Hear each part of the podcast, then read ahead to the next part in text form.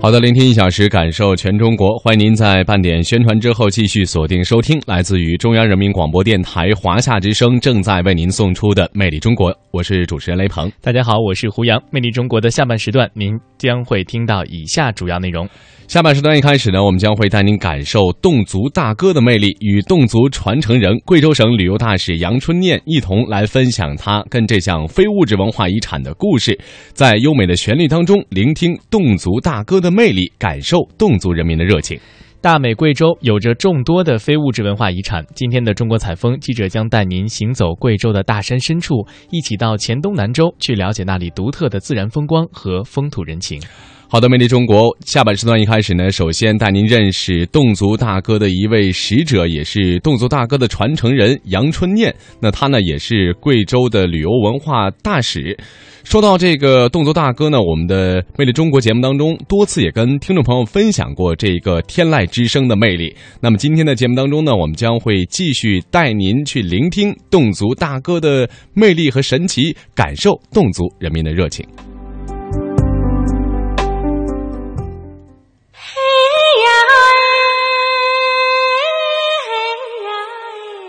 她是出生在榕江侗寨的美丽姑娘，她是大型民族歌舞《多彩贵州风》的女主角，她是多项桂冠加身的贵州省旅游形象大使，她就是这天籁之声的歌者，歌者杨春念用歌声唱出美丽贵州。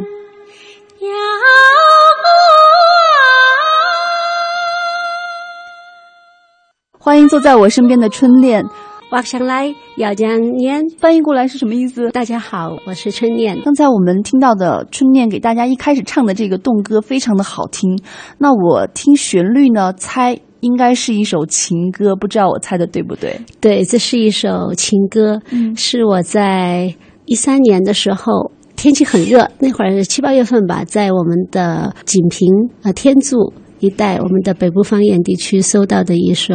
我们的北都民歌，嗯，那其中呢前面的那个影子呢也是我们的很有名的侗族大歌了，嗯，把这两者结合在一起，我觉得非常的好听。大家提到歌手啊，就会想象的是。呃，每天在舞台上光鲜亮丽，然后用自己美妙的歌声去送给大家很多的这个文化产品。那其实春恋也是一位歌手，但是春恋在我的心目当中呢，还不光是用美丽的声音去打动人的这样的一个歌手。我觉得他在我的心目当中更是一个文化大使和一个文化传承人的这样的一个角色。他不光是我们美丽的侗族姑娘，她还是我很多贵州人都很自豪的这个大型民族歌舞《多彩贵州风》的女主角。那么这这样的一个大型民族歌舞啊，其实，在那么多年的时间当中，是作为我们贵州的一张文化名片，去到了世界各地来进行巡演。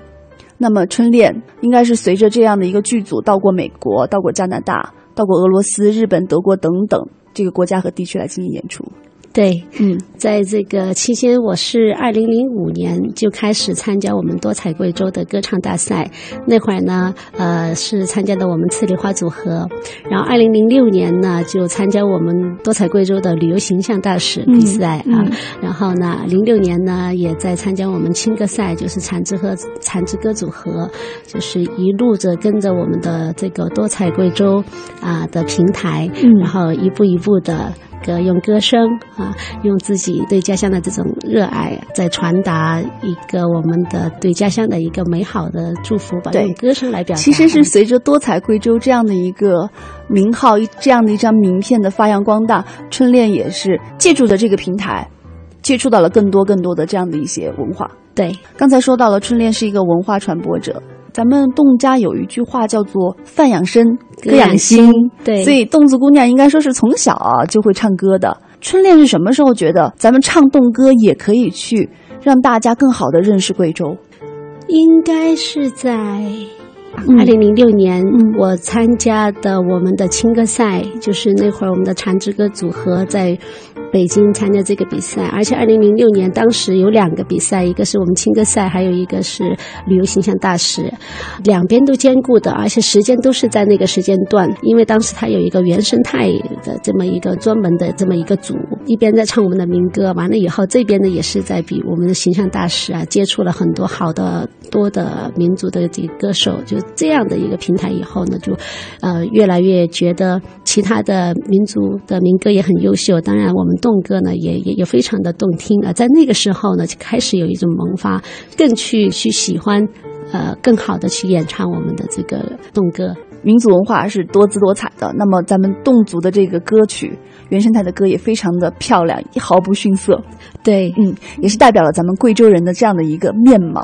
呃，刚才还提到啊，就是春念还是一个民族文化的传承者。为什么这样说呢？因为我知道春恋有一本书叫做《侗族单身歌》，单身歌呢，就是相对于大哥来说，可能它是一个单身部的一个动歌。侗族单身歌这样的一本书，我可不可以把它理解为是一个侗族单身部歌曲的集萃呢？啊、是的，从音乐界的角度哈，就是中国首部侗族单身歌的这么一个音乐书籍。从二零零六年比完赛那会儿，我还是大三，比完赛了，心情很沉重，个使命感和责任感一下子就扑面而来。嗯，因为我们在比赛的时候，很多来自全国各地的很多的记者或者是一些媒体，嗯还有也会认识很多的民间的这些歌手，都会问：哎，你们这个侗家是不是所有的人都会唱歌啊？是不是每个人都只唱几天啊？等等这样的问题啊，实际上看起来很简单，但是问到我心里面去了。我们的侗族大歌啊，无伴奏。多声部合唱，为什么每个人都那么爱唱歌？实际上这是一个很大的问题，不能够简简单单的回答，因为我们侗家生活在那样的环境，它是自然造就的，是与呃人的这个生活习惯而感的这样的一个民族，热爱歌唱的一个民族啊。由心而发的这样的一个对歌声。所以春恋刚刚告诉我们，就是从这个比完赛之后呢，慢慢就有开始把这些外界对侗族歌曲的这种不了解的这种疑惑啊，就慢慢的变成了自己的一个像使命一样的，就开始去收去集民间的这样的一些动歌，这样的一些旋律。对，也是为了回答这个问题，为什么叫侗族大歌、嗯。这样的一个问题，就是它跟它的人文啊、环境啊，还有等等，包括侗族音乐，除了大歌以外，也有我们很多很多的这样的还没有听到的这样的歌，我很害怕，也很担心，嗯。它就会当我们还没有发现它的时候，嗯，它就已经消失了。比如说现在我们耳朵边听到的这首歌，啊，对，这个歌是呃我们的北部方言的天柱的一首民歌。刚刚春恋告诉我们，这首歌是一个描写了一个侗族的女子，她觉得在家里面有很多的时间，她很想去找到自己的爱人，对然后由心而发的唱的这样的一首歌，旋律非常的婉转动人。在春恋寻找侗歌的过程当中，我相信会有很多的故事，因为我见过很多你寻找东郭的照片，有和老人家在一起促膝长谈的，也有对着小朋友拿着这个录音设备在录制的。那在这个过程当中，有没有一些故事可以跟我们分享？故事特太多了，呃，去采集音乐，当然这个心愿是是很容易实现的，但是这个过程是很难以实现的，因为我们去采风或或者什么你都要等着歌手，而且一旦跟歌手之前对接上了。就要一定要去，所以有一次我们，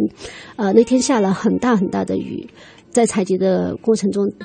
它的路很小，嗯，路很窄，很很窄，全是泥路。那会儿我们的车开到一半的时候，我已经不敢再继续往前了。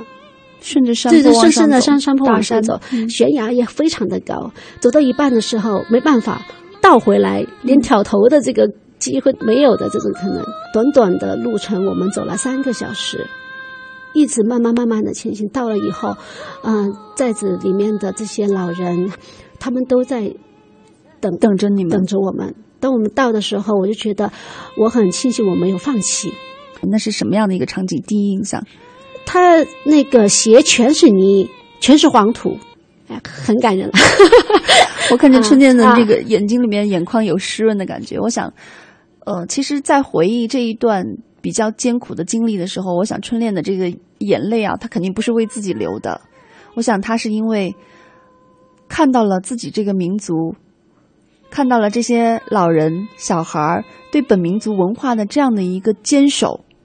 我想这才是最深的感动，对不对？嗯，我很感谢给我这个机会，嗯在那么高的舞台平台上接触到了民间的歌手，不同的民族，在比赛的时候很紧张。但是在那个时候就开始促使我，我要去更加了解我们的歌，呃，因为我觉得我对他的了解还仅仅只是停留在我在动在里面听到的很多外面的这样的歌手或者是一些我们的嗯观众也好，我们的一些朋友也好，呃，才知道他们用什么样的眼光来看这个民族文化。用了九年的时间，春念完成了《侗族单身歌》这样一本书籍。这本书里记录了九年间他走过的侗寨的山山水水、老老少少，记录了每一首打动他的旋律。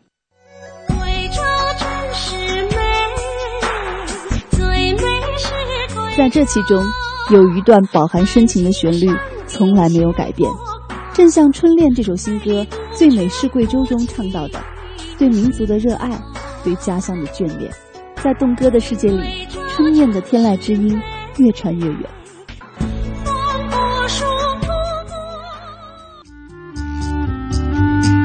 嗯，那么刚才我们听到的是侗族大歌，那么春念呢也是跟我们分享了他在侗歌里的一些故事，包括为了保护这项非物质文化遗产，然后传承这个非物质文化遗产，然后在世界各地去演出，包括留下的一些辛酸和呃感悟。我们也非常希望这项国家级的非物质文化遗产能够通过更多像春念这样的这个呃歌者，把它传承出去，把他的声音播撒出去。